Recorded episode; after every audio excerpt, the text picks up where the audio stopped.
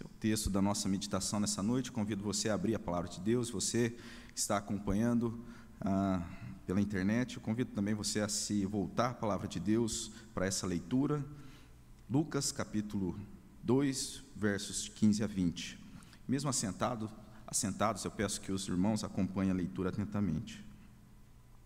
E ausentando-se deles os anjos para o céu, diziam os pastores uns aos outros: Vamos até Belém e vejamos os acontecimentos que o Senhor nos deu a conhecer. Foram apressadamente e acharam Maria e José e a criança deitada na manjedoura. E vendo, divulgaram a todo a todos divulgaram o que lhes tinha sido dito a respeito desse menino. Todos os que ouviram se admiraram das coisas referidas pelos pastores. Maria, porém, guardava todas essas coisas, todas essas palavras, meditando-as no coração. Voltaram então os pastores, glorificando e louvando a Deus por tudo o que tinham ouvido e visto, como lhes fora anunciado. Vamos orar. Deus, nós agradecemos pela tua palavra, agradecemos, ó Deus, pela tua revelação.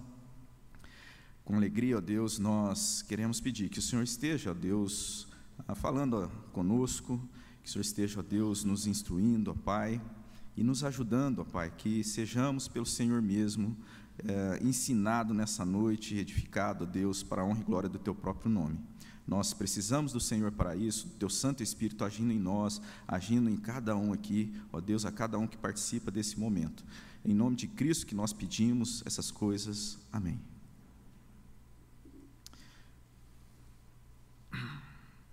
O evangelista Lucas traz a narrativa de forma muito bela a respeito do nascimento de Jesus, como nós lemos o início do capítulo 2, nós vemos então essa, ah, como está apresentado aqui na palavra de Deus, como é ah, revelado a nós, os anjos aparecendo. E, e aqui, quando nós vemos aqui no capítulo 2 isso acontecendo a um grupo de pastores, e, e, esses pastores então recebem a informação do local e a respeito daquilo, de quem era Jesus que, que, que estava nascendo ali, uh, informações a respeito do nascimento de Jesus. E a palavra vai dizer, então, no trecho que nós lemos, que eles participam de um maravilhoso momento de adoração. Ali no versículo 10, nós temos então que os anjos dizem que Eis aqui vos trago boa nova de grande alegria. E as boas novas, então, a boa nova de grande alegria é anunciada a esses pastores. Então, nós vemos que esse momento de adoração é composto também de um belo louvor. No versículo 13: Subitamente apareceu com o um anjo uma multidão da milícia celestial, louvando a Deus, dizendo: Glória a Deus nas maiores alturas e paz na terra entre os homens a quem Ele quer bem.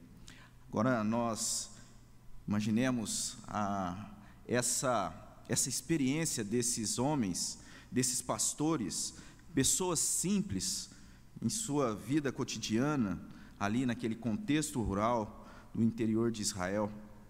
Imagina aquela experiência.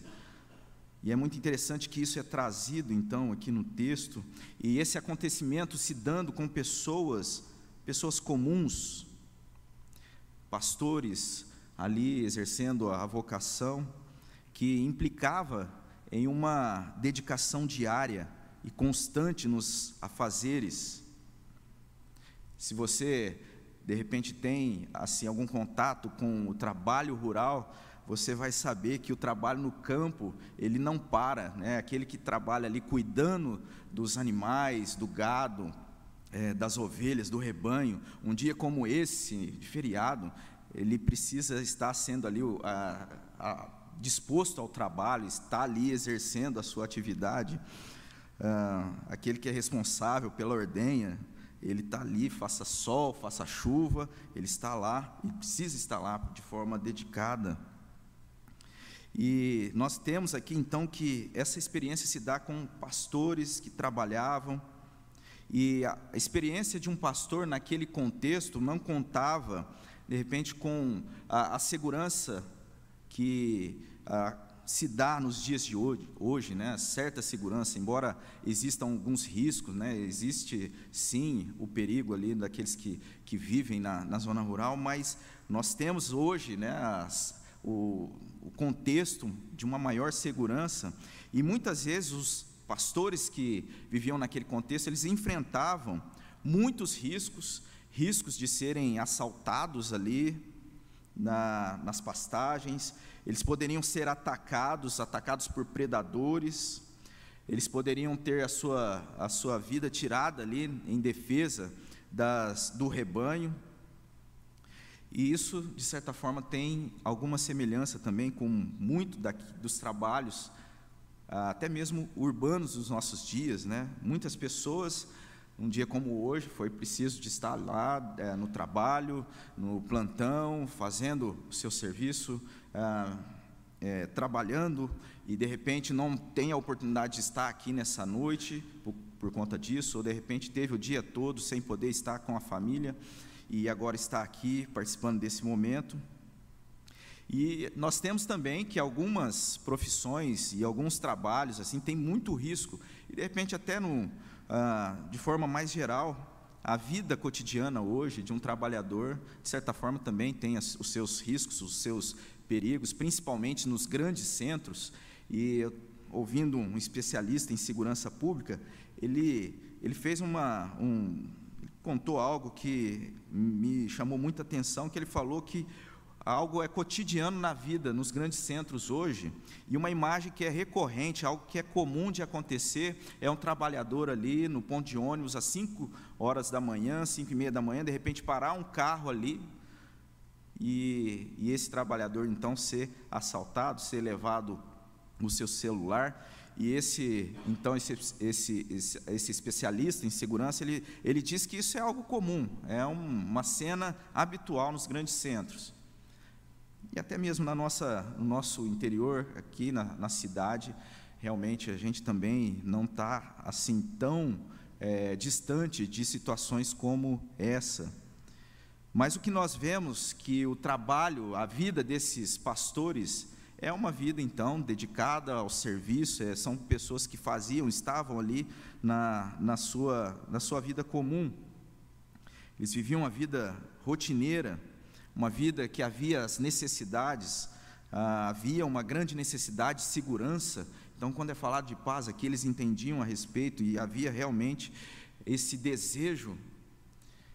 Mas nós temos um anúncio sendo trazido da parte de Deus, e esse anúncio trazido da parte de Deus para aquelas pessoas, para aqueles homens simples, vai trazer um novo sentido para as suas vidas.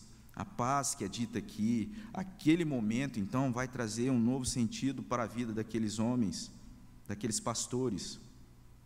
E o tema que eu proponho para a gente meditar nessa noite é esse: um novo sentido diante das boas novas de salvação. E um primeiro aspecto que nós temos desse texto aqui, um novo sentido das boas novas, é um novo sentido a ser conhecido. O segundo aspecto é que é um novo sentido também a ser divulgado. E um terceiro é que é um novo sentido a ser perseverado.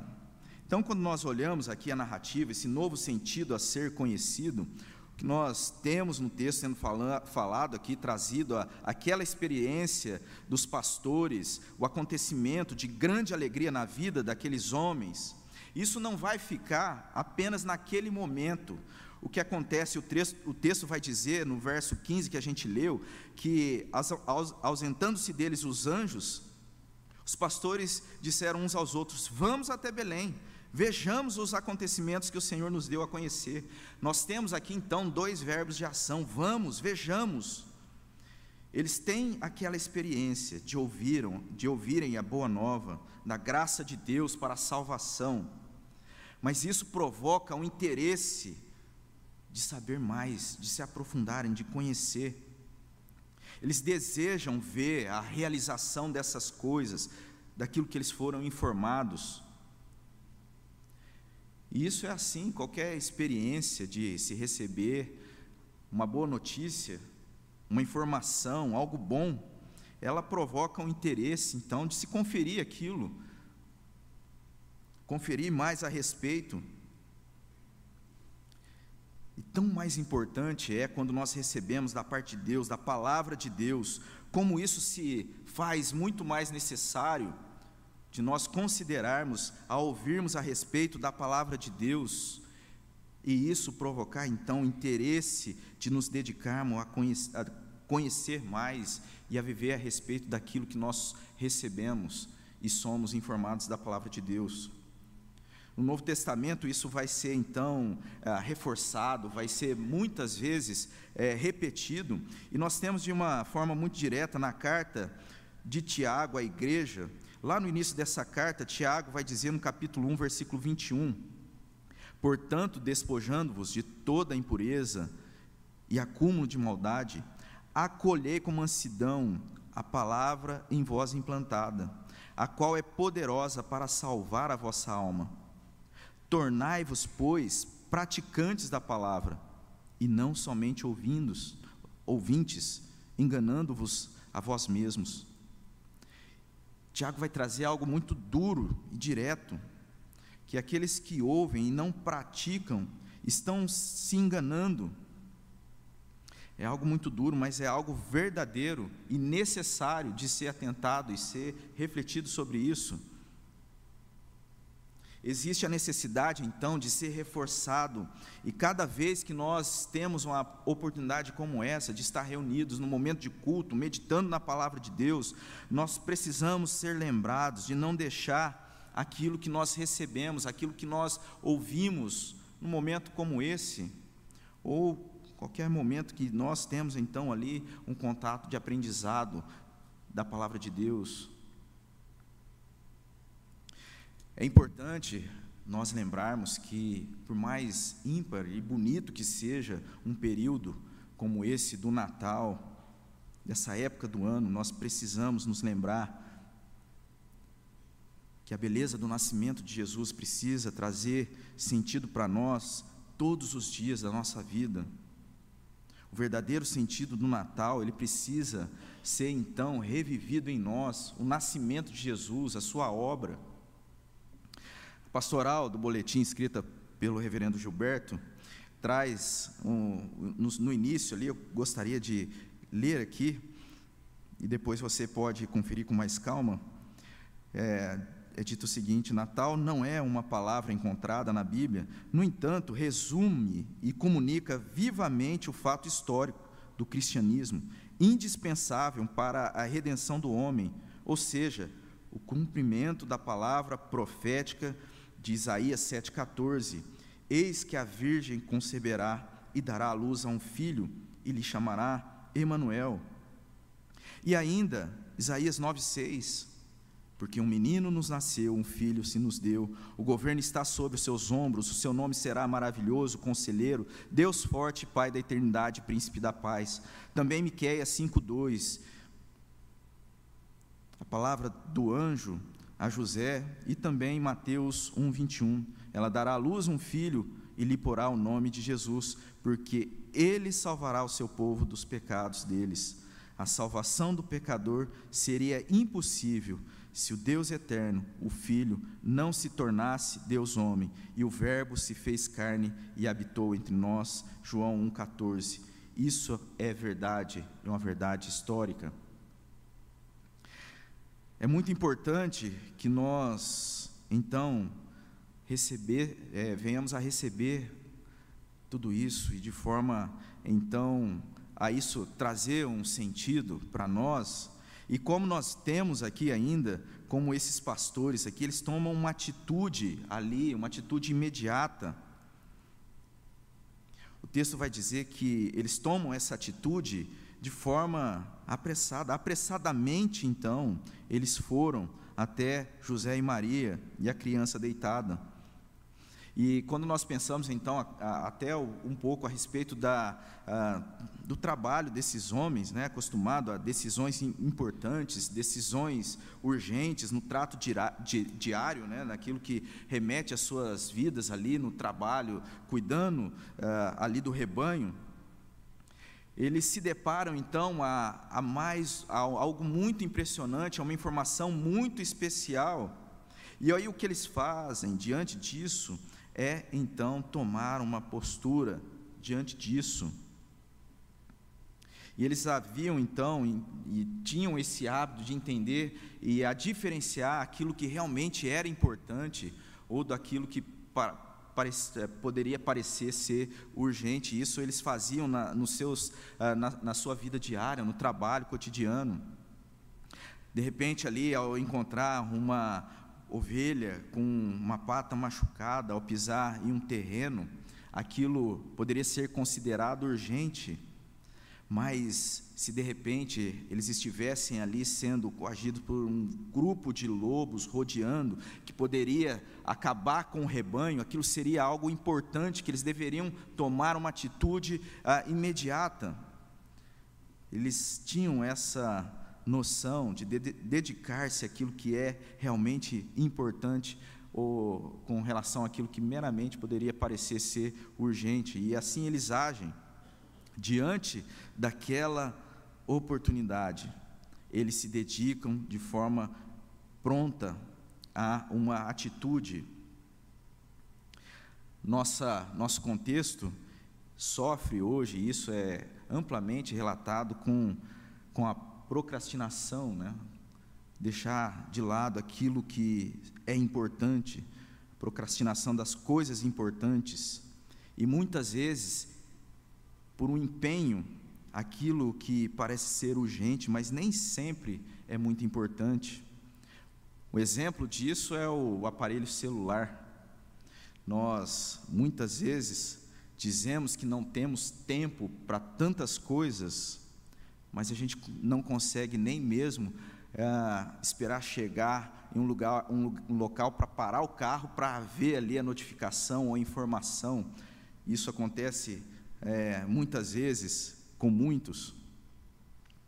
E um pastor, é, ele vai dizer que, diante dos números, né, do grande aumento das, dos acessos às mídias sociais, das redes sociais, ele vai dizer que tudo isso que acontece, então, todo esse ah, envolvimento da nossa, da nossa cultura, do nosso contexto com isso, é algo que prova simplesmente a falta de compromisso, que a falta de compromisso, então, da leitura da Bíblia, não é uma questão de falta de tempo.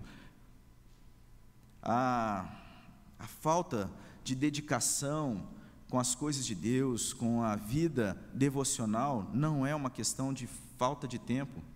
E isso é demonstrado pelo grande crescimento, então, que se tem do envolvimento isso dentro e por meio à igreja, né, das mídias é, sociais. E eu creio que a maioria de nós é, vai concordar com isso. E esses pastores, então, quando nós olhamos para isso, eles eram habituados a, a tomar decisões importantes, a se dedicar àquilo que realmente era importante. Eles fazem isso, como o texto diz, tomam essa postura apressadamente, com reconhecimento, e isso é um outro aspecto aqui que também está no verso 15. Ele vai, eles vão reconhecer que tudo aquilo que eles receberam foi algo que Deus havia dado a eles a conhecer. O Senhor nos deu a conhecer. Isso é uma doutrina muito preciosa para que nós não só entendamos a respeito que Deus é soberano, mas que de fato a gente possa receber e valorizar aquilo que recebemos da parte de Deus, o reconhecimento, como os pastores aqui expressam, reconhecer do Senhor, é na graça dEle. Nós temos na palavra de Deus que isso é dito para nós, que toda boa dádiva provém do Senhor, é a graça dEle é a graça dele que concede, então, olhos espirituais para que nós venhamos a reconhecer, para que nós venhamos a apreciar e a valorizar aquilo que realmente é importante.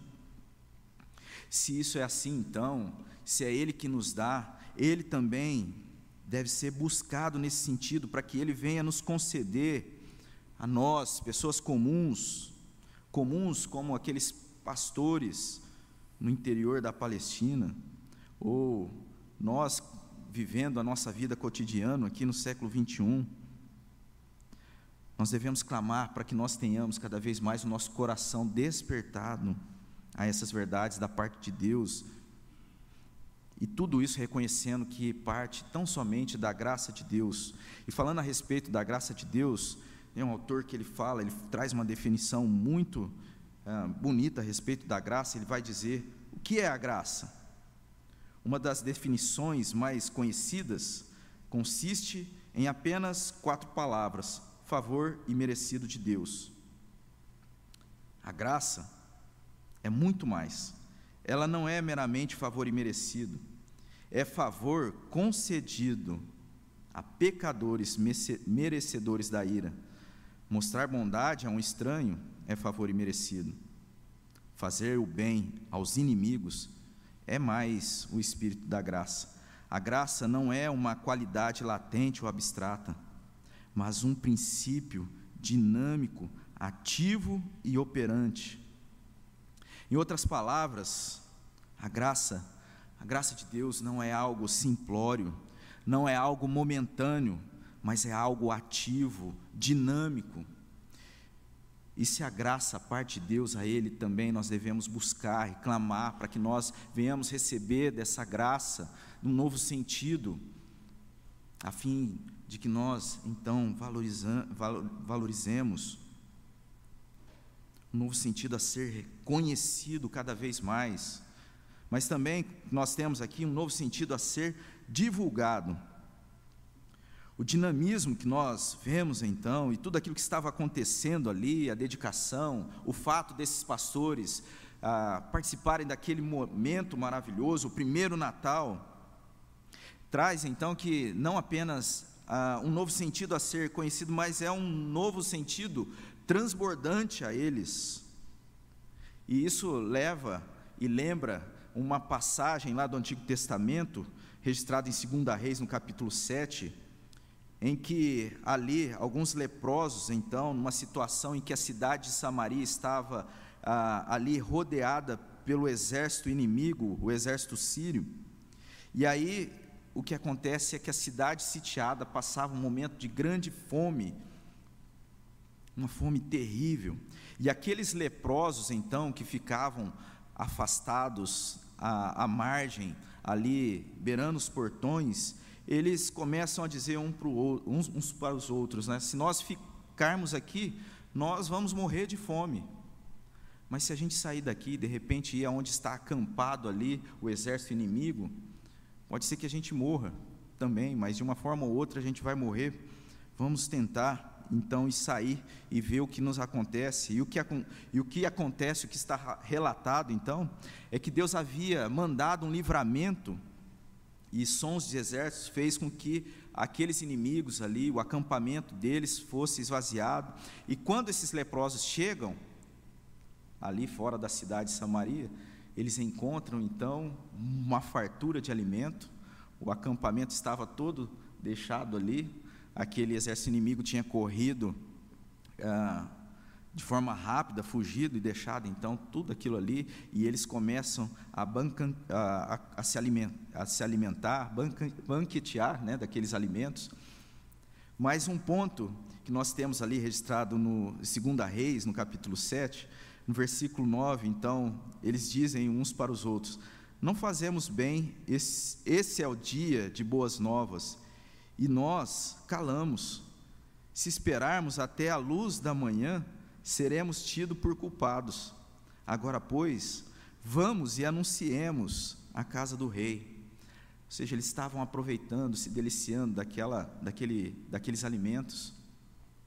Mas quando eles estavam fazendo aquilo, eles se lembraram que aqueles que estavam com fome precisavam também receber da informação. E o fato deles não anunciarem fazia deles culpados. Boa notícia, quando ela é boa mesmo, ela implica nesse dever de ser compartilhada. E isso então ela vai ser essa ideia, né? Esse conceito é mais direto com relação à obra salvadora, muito mais fundamental e a própria missão da igreja, nesse sentido, de pregar o Evangelho, de levar o testemunho. E a respeito disso nós temos né, a evangelização, o dever de evangelizarmos. Quando nós pensamos então em evangelização, em compartilhar da palavra de Deus, o livro do pastor Misael, Evangelização e Discipulado, traz um, também aqui uma definição, uma definição, é citado uma definição de evangelização. E, e lá no, no texto é dito o seguinte: evangelização é a proclamação das boas novas da salvação em Jesus Cristo, visando levar a levar a efeito a reconciliação entre o pecador e Deus Pai, mediante o poder regenerador do Espírito Santo. Ou ainda a evangelização é ensino, evangelização é o evangelho, é persuadir. E a gente não deve confundir com manipular. Evangelização é objetivo.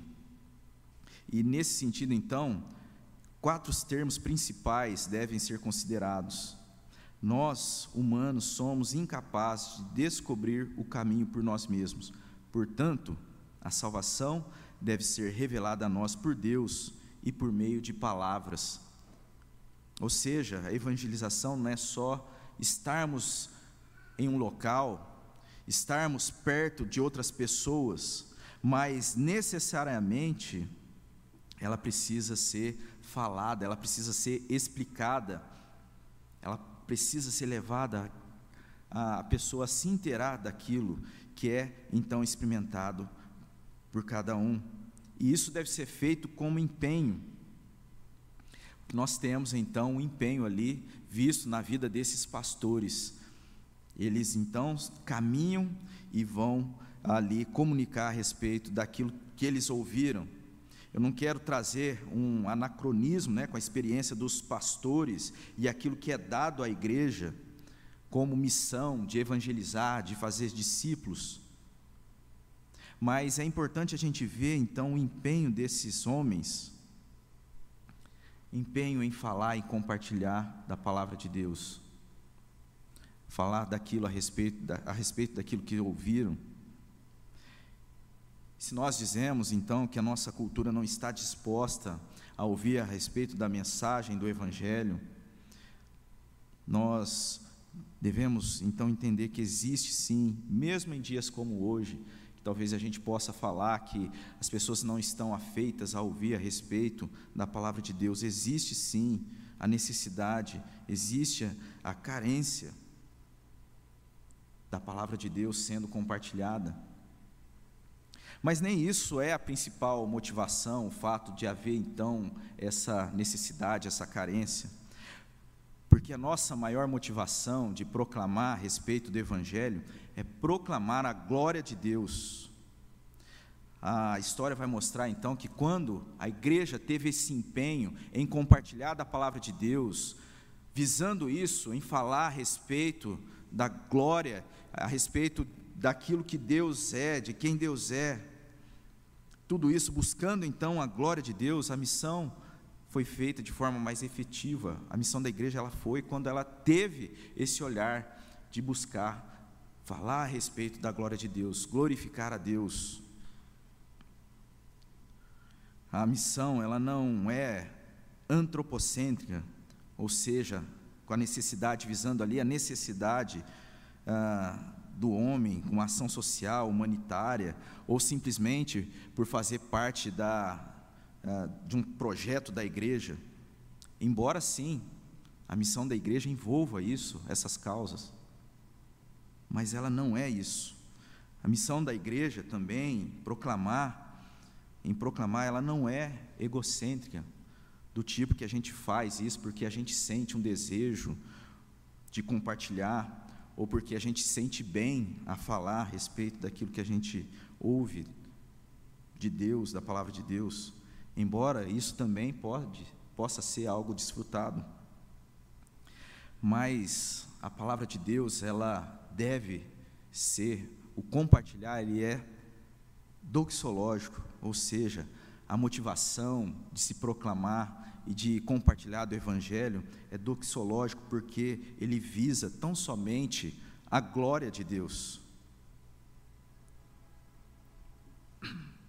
Paulo vai falar quando ele explica a respeito, então, da salvação em Cristo Jesus, na sua carta aos Romanos, e é interessante que ele fala a respeito da salvação, tão somente na obra salvadora de Cristo Jesus, e ao falar a respeito disso, ele traz uma doxologia, uma adoração no capítulo 11, verso 33. E lá é dito: ó a profundidade da riqueza, tanto da sabedoria como do conhecimento de Deus, quão insondáveis são os teus juízos, quão inescrutáveis os seus caminhos. Quem, pois, conheceu a mente do Senhor, ou quem foi o seu conselheiro, ou quem primeiro deu a ele para que lhe venha a ser restituído?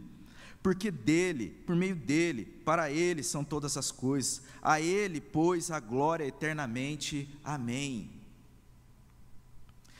Os pastores, eles têm um novo rumo em suas vidas, um novo sentido, então, um novo sentido a ser conhecido, a ser aprofundado, um novo sentido a ser divulgado, visando a glória de Deus. Mas, por último, nós temos então que esse novo sentido é um novo sentido a ser perseverado. Embora estivesse ali sendo envolvida a ação desses homens, a decisão deles, o que acontece é que depois daquele momento eles voltam, eles voltam para suas atividades, eles voltam para suas vidas habituais, mas isso não acontece da mesma forma. O verso 20 vai dizer: Voltaram então os pastores, glorificando e louvando a Deus por tudo o que tinham ouvido e visto e como lhes for anunciado. Mas essa transformação, esse novo sentido a ser perseverado, essa transformação, esse novo sentido só pode se dar pela própria ação graciosa de Deus, um Deus que opera em graça nessa transformação. Nós temos na segunda carta aos Coríntios, capítulo 1, verso 21, Paulo escrevendo o seguinte: Mas aquele que nos confirma convosco em Cristo, nos ungiu, é Deus, que também nos selou e nos deu o penhor do Espírito em nosso coração. Sproul, a comentar esse texto, ele vai dizer: talvez você já tenha visto filmes que retratam a Idade Média, isso falando a respeito daquilo que é o selo, o selar de Deus. Então ele vai dizer: se você já viu esses filmes que relatam a Idade Média, que mostram os costumes dos monarcas, quando um rei enviava um decreto para ser divulgado nas vilas, um selo de cera era afixado era fixado para a proclamação. O selo era o sinal do rei que estava gravado no seu anel, que servia como um carimbo. Gravado nesse anel havia certa, de certa forma, havia ali nesse anel então uma figura que continha um sinal, uma assinatura. Por isso, se um documento, uma proclamação uh, ou um, um édito continha o selo em cera com o carimbo do rei, isso era o testemunho inegável da autenticidade e aqui nesse texto, Paulo nos diz nessa passagem, 2 Coríntios, que o Rei do universo coloca sua marca permanente na alma de cada pessoa que faz parte do seu povo. Deus não somente nos dá uma garantia inabalável, mas também nos cela para, dia, para o dia da redenção. Dito de outra maneira, Deus opera graça, revelando, manifestando-se mas não só isso, sustentando.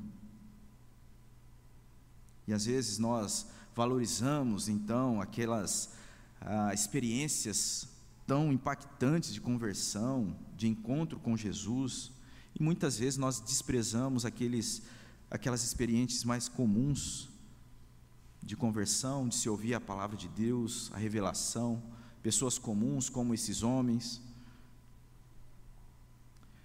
Mas tanto uma experiência como a outra, ela se dá única e exclusivamente pela graça de Deus. E a sustentação acontece somente em Deus. Já caminhando para a conclusão, nós temos então esse novo sentido das boas novas de salvação. E aí a pergunta: qual a mudança na sua vida acontece diante do Natal?